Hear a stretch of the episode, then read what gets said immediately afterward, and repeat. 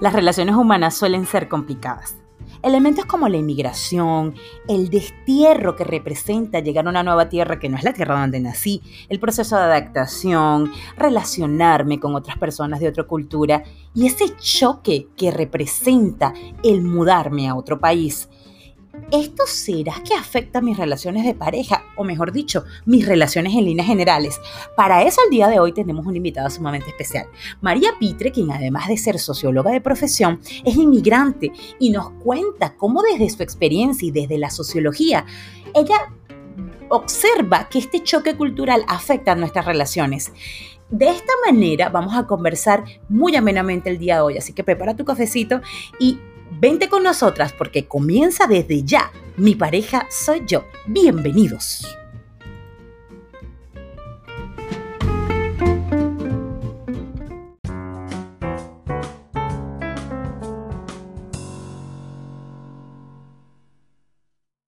El impacto del proceso migratorio y mi manera de relacionarme.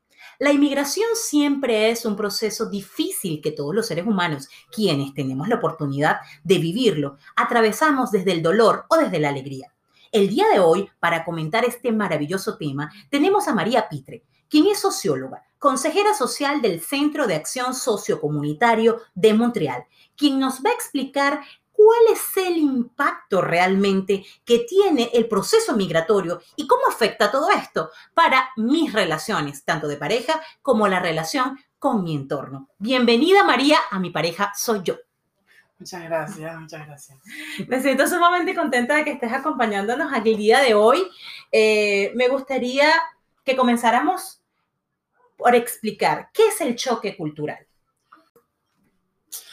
Que yo pienso que para mí el choque cultural es como una mezcla de el destierro de tu identidad nacional de la mano al mismo tiempo con la barrera de comunicación que se vive en el proceso migratorio. O sea, yo pienso que de alguna manera el miedo, el miedo a lo nuevo y a lo desconocido te otorga la creatividad que te permite trascender las barreras y poder reconstruirte para adaptarte a tu nuevo ambiente. Entonces, me explico. Eh, cuando llegas a, una nueva ciudad donde no conoces el idioma, donde no, no sabes cómo se vive en esa ciudad, entonces hay una parte de ti que se muere para poder darle espacio al, nuevo tú que tiene que construirse para poder vivir bien en esta nueva sociedad que es totalmente ajena a quién eras tú. Entonces no solamente tienes que hacer un duelo al perder tu identidad, sino que al mismo tiempo que pierdes tu identidad tienes que tener la fuerza para reconstruirte para vivir tu nueva vida. Y todo esto es complejo, es doloroso, pero como todo se puede hacer, ¿no? Pero ¿cómo afecta esto desde el punto de vista de la sociología a mis relaciones primarias y mis relaciones secundarias? Llámese relaciones primarias, pareja, hijos, las personas que conviven en mi entorno directo. Yo pienso que afecta enormemente tus relaciones en todos los sentidos porque, como digo, como lo acabo de mencionar, al tú de alguna manera matar tu identidad para volverte a alguien nuevo, para poderte adaptar a esta nueva sociedad, de alguna manera hay vínculos que vas a perder. Por ejemplo, hay conexiones que, vas a tener con gente que se quedó en tu país de, origen, que ya no vas a poder alimentar de la misma manera porque tú ya no eres la misma persona y no tienen las mismas cosas en común. Bueno, yo creo que la, el hecho de cómo afecta el impacto del proceso migratorio en, nuestras relaciones directas o indirectas es el hecho de que al enterrar tu vieja identidad, pierdes vínculos grandes que tenías con personas de tu pasado, personas importantes en tu país de origen, y al mismo tiempo al reconstruir una nueva identidad para poder encajar en la nueva sociedad en la que te encuentras, pues muchas personas no van a poder conocer realmente quién eras tú. O muchas personas ni siquiera van a poder tener ni siquiera un pedazo de tu personalidad porque viene el problema de la barrera de comunicación que te hace perder completamente tu identidad. Pero es que además de eso, cuando hablamos de la barrera de comunicación, hay códigos culturales que no son exactamente los mismos. A mí me ha pasado personalmente que hay una manera de que tú aprendes a hacer las cosas y el, otro no entiende porque tú no haces las cosas. Por ejemplo, la puntualidad aquí en Quebec. El tema de la puntualidad. El quebeco no entiende, o sea, no, no le cae en su cabeza porque tú llegas tarde. No, una falta de respeto. Es una falta de respeto absoluta. Y el latino no entiende porque él no entiende que porque llegaste tarde. Normal. Pues. Una cosa cultural. es una cosa cultural. Y ahí está el choque cultural. Entonces, para el quebeco es una falta de respeto que tú llegaste cinco minutos tarde y para el latino es una falta de respeto que tú me hagas un show por cinco minutos. O sea, es normal, tenemos vida. Ahí está el choque cultural. Ese es el gran, para mí ese es el gran, el gran obstáculo que hay que vencer día a día, mismo después de 20 años siendo inmigrante para poder tú sentirte que encajas de alguna manera en algún lugar, porque los seres humanos somos personas que nos gusta encajar, que queremos sentirnos que pertenecemos a algo. Entonces, mientras estás construyendo tu identidad, estás un poco en el limbo porque no perteneces a nada. Identidad, esto del tema de la identidad es algo que se pierde, María. Uno pierde la identidad en realidad cuando uno emigra. Completamente. Yo pienso que es algo que tienes que hacer para poder, para poder continuar tu camino sin tanto dolor. Personalmente yo creo que enterré, de alguna parte enterré María, la, niña venezolana, para volverme la María, la inmigrante norteamericana venezolana, para poder sentirme bien en, donde estoy viviendo, ¿no? Para poder, para poder desenvolverme, tener amigos, encajarme y no sentirme siempre como una persona que outsider, ¿no? La persona que es la de afuera, la persona que no encaja en ningún lugar. O sea, voy a Venezuela, no soy venezolana, estoy aquí, no soy de aquí. Entonces, para dejar de ser esa persona que siempre es la persona de afuera, la que no encaja, para mí tienes que perder tu identidad y reconstruirte completamente. ¿Cómo nos reconstruimos en una sociedad que no conocemos? Eh, evidentemente soy inmigrante también como tú, y una de las cosas que me enfatizaron en lo personal desde que llegué es el tema de la adaptación y del proceso de, de, culturización, de ir con ellos, de ser amigos de ellos. Pero también es cierto lo que tú acabas de mencionar, hay cosas que tú te cohibes completamente porque tú no entiendes cómo lo va a tomar el otro. Mi pregunta es, ¿cómo me adapto a una sociedad que no es la mía? Yo creo que para adaptarse uno tiene que tener una apertura de mente grandísima. Uno tiene que aceptar que ser, un, ser un ser humano significa cambio, movimiento, trascendencia constante.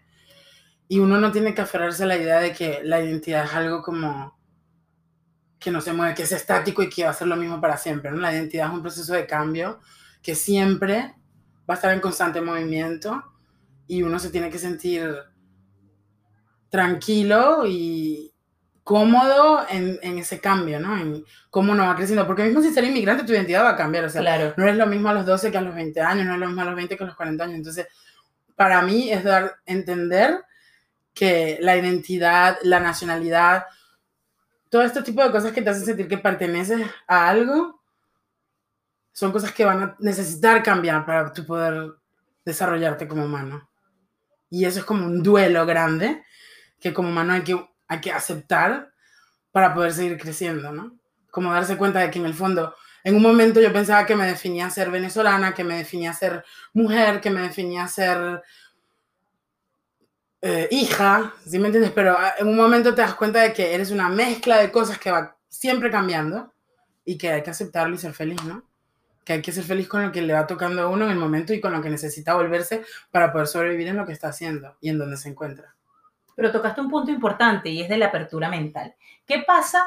Yo considero personalmente que soy una mujer con mucha apertura mental y para mí el tema de, de sociabilizar es muy fácil y muy natural. Pero también sé que no todo el mundo tiene esas mismas capacidades.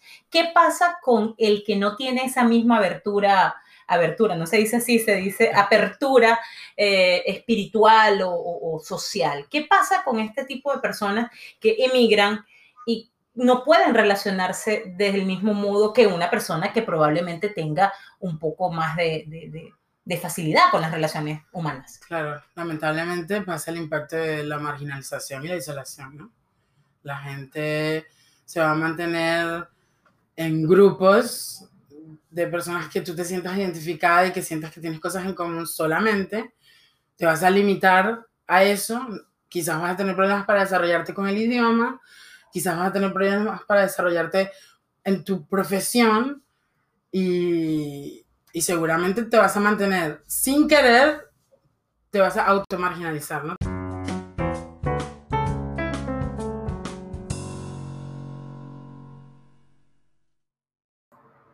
¿Y qué pasa con las etiquetas que creo que me definen?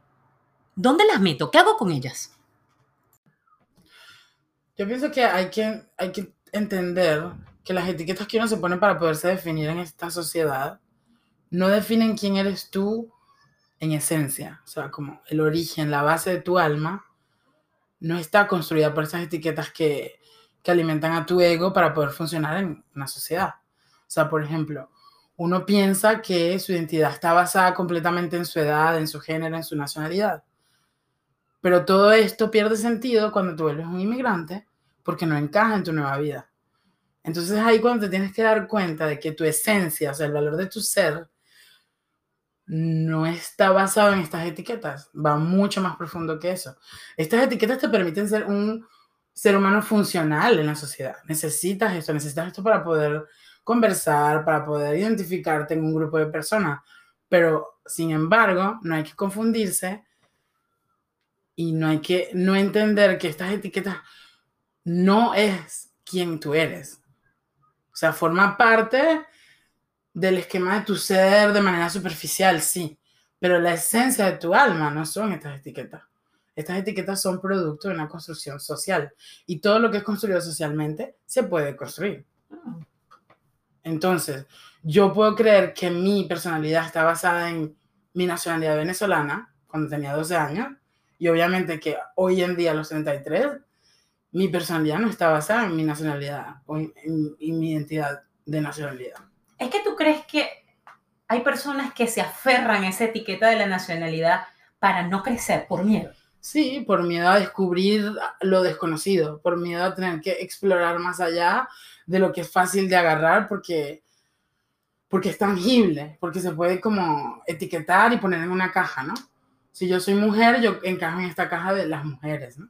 si soy venezolano, encajo en la caja de los venezolanos, ¿verdad?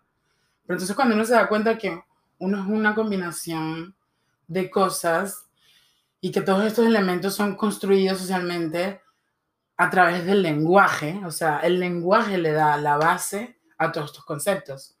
Si no tendríamos el lenguaje, no podríamos entender ni definir todas estas cosas.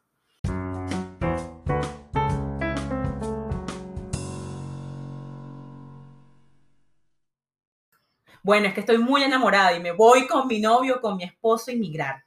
¿Y con qué me encuentro? Bueno, yo creo que en este caso es, un tema que en, francés se diría sapas o sacas. En el sentido de que llegas aquí. La traducción en español es. Sería o, o pasa o se rompe.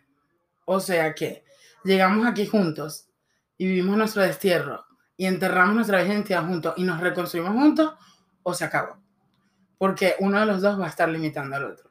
Si el otro no quiere permitirse como destruir de alguna manera su identidad para reconstruirse, entonces no va a permitir al otro hacer lo mismo. Entonces para mí es, una, es un poco más difícil, ¿no? Y también pasa que uno de los dos puede querer crecer y el otro no. Exactamente. Eso, es, a eso me refiero. Pues. por ejemplo, eh, pasaría lo mismo como en una familia, ¿no? Si, si papá y mamá están muy aferrados a no querer desprenderse a sus creencias y costumbres, por ende, sin querer, están limitando al niño a poderse adaptar a su nueva sociedad. Mm, interesante. Porque, por ejemplo, o sea, yo entiendo que hay cosas que se, que se guardan por cuestión de costumbres y valores y que de alguna manera igual van a seguir siendo parte de ti si tú quieres, ¿no? Sí, uno puede agarrar lo mejor de cada cosa, ¿no? Lo mejor de tu vieja identidad y lo mejor de tu nueva identidad para reconstruirte de la mejor manera, obviamente. Pero si por ejemplo tus padres se aferran mucho a vivir de la misma manera que se vivía en tu país de origen, a simplemente hablar el idioma que, que es el idioma de tu origen, y no hay apertura y no hay espacio para tu nueva identidad, obviamente que esto te va a creer, te va a crear barreras, te va a limitar, va a limitar tu manera de expandirte, de relacionarte, ¿no? Porque de alguna manera hay gente que está, que te está atando a, a tu origen que, que en tu nuevo contexto ya... Ya no, ya no existe. Ya no existe. ¿Y cómo me relaciono como inmigrante con una persona de la otra cultura, por ejemplo? Claro. Esto, para mí, primero que nada, tienes que aprender el idioma, ¿no? Si, si, si no has traspasado la barrera de la comunicación, no vas a poder llegar a conocer la nueva cultura, ¿no? Por ahí comienza todo. Yo pienso que el idioma igual, como lo, como lo mencioné hace rato, el, lenguaje es la base de todo, porque sin lenguaje no hay conceptos, no hay definiciones, no podemos estar haciendo nada de lo que estamos haciendo en este momento. Entonces, al yo adquirir un nuevo idioma, de alguna manera estoy adquiriendo como el 30% de la cultura, sin querer, sin pensarlo, porque estoy aprendiendo el idioma que viene con todo el, el moral cultural, ¿no? De alguna manera, como se dice. Entonces, yo al aprender este nuevo idioma, al empatizarme de alguna manera con esta nueva cultura que viene con este nuevo idioma, me permite abrirme a poderme relacionar con una persona que es completamente opuesta a lo que yo soy. Pero de alguna manera ella me estoy reconstruyendo. Claro. Porque yo al permitirme hablar un nuevo idioma y al permitirme entender y empatizar con esta nueva cultura, yo me estoy volviendo una persona nueva que tiene ganas de relacionarse con otra persona sin juzgarnos y sin sentirnos diferentes. Además, me parece súper interesante. Me parece súper interesante sumar lo mío y lo tuyo y construir algo nuevo. Exacto. Me parece que es un, un proceso sumamente interesante y me, me, trae la reflexión de cuántas personas en este momento, a causa de la situación económica y política de nuestro país, Venezuela, está teniendo oportunidades de salir y por estar aferrados a esa maleta de quiénes somos como nación, nos perdemos una gran oportunidad de vivir la integración a otro país. Exactamente. Ese fenómeno se llama el fenómeno de la segregación. Entonces la gente, lo que hablaba hace poco, la gente se mantiene como en lo que llamamos gueto, segregación de grupos de personas de la misma etnia en un barrio, ¿no? Que va creando como los suburbios de las ciudades, los barrios donde se encuentra la gente junta, aglomerada, de la misma etnia y sin querer creando el fenómeno de la marginalización. Porque entonces estas personas se mantienen afuera o al margen de lo que es la vida común del Quebec, por ejemplo. Como los barrios chinos, que en todas las ciudades, del, en todas las capitales del mundo hay un barrio chino, por ejemplo. Exactamente. Pero, no, por ejemplo, eh, el sistema, la higiene o el sistema de, de, de compost. ¿Cómo se dice compost? Eh, reciclaje. Eh, reciclaje. Reciclaje orgánico. Orgánico, exacto ese tema, por ejemplo, en el barrio chino seguramente no hay reciclaje orgánico. Si te vas al Montreal Norte, no hay reciclaje orgánico y quizás el reciclaje no pasa dos semanas y no hay problema. Pero eso no va a pasar en Westmount. ¿Sí me entiendes? Eso no va a pasar en pleno centro de Montreal, donde se mueve todo. ¿Sí me entiendes? Entonces, si tú te vas a tu barrio, donde tienes la, comunidad de, la comodidad de tener tu restaurancito, tu cafecito colombiano y tu mercadito árabe y tu mercadito chino, chévere, ¿verdad? Te sientes, es acogedor, igual hay una diversidad y todo lo que tú quieras pero sin querer tú te estás autolimitando y te estás segregando y marginalizando. Mm, ¿Qué te parece? En un, en, un en un empleo, mi primer empleo formal de acá, yo recuerdo que conocí un amigo que me decía, tú no puedes comer todo el tiempo arepa, abre tu mente, come comida tailandesa, come comida mexicana, china, de, de, cualquier parte del mundo, porque tú no puedes seguir comiendo arepa todos los días.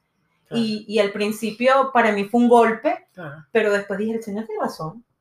Porque entonces eh, no estás disfrutando realmente lo que estás viviendo en este momento y de alguna manera te estás aferrando absolutamente a degustar un solo sabor. Sí, claro. En francés se dice apprivoiser, como, como acostumbrarse, pero más que acostumbrarse, es como poder encajar en el lugar donde estás nuevo, ¿no?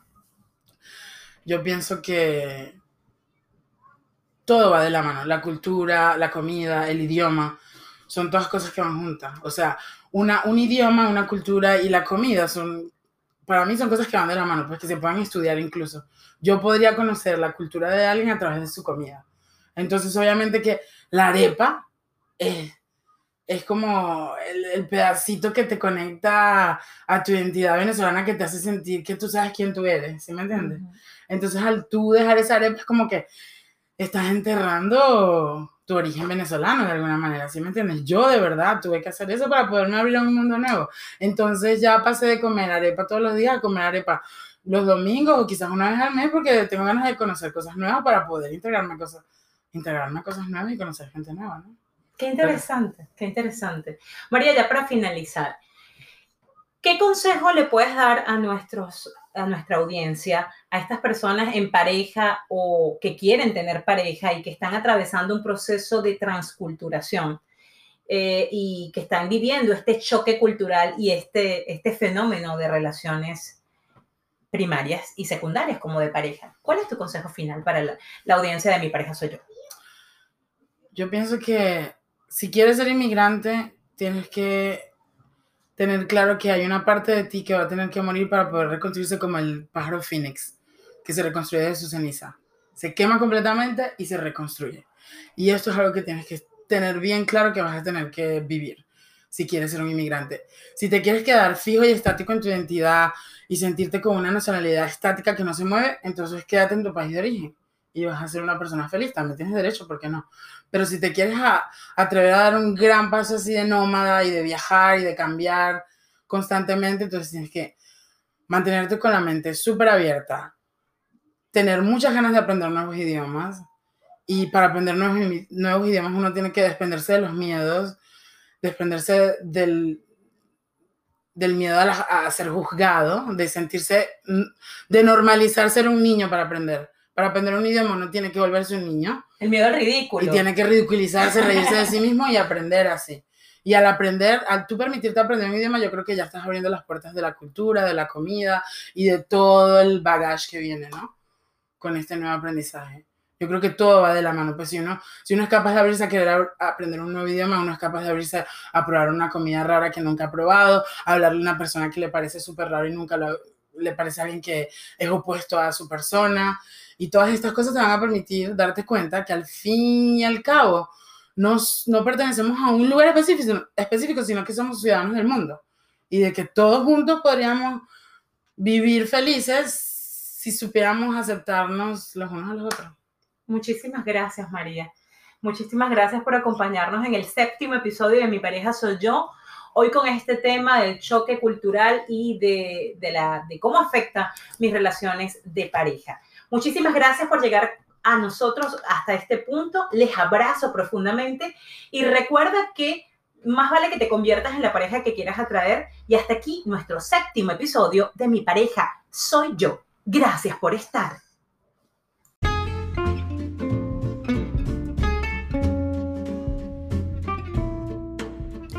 Se me olvidaba mencionarte que puedes comunicarte con nosotros a través del correo electrónico mi pareja soy yo gmail.com.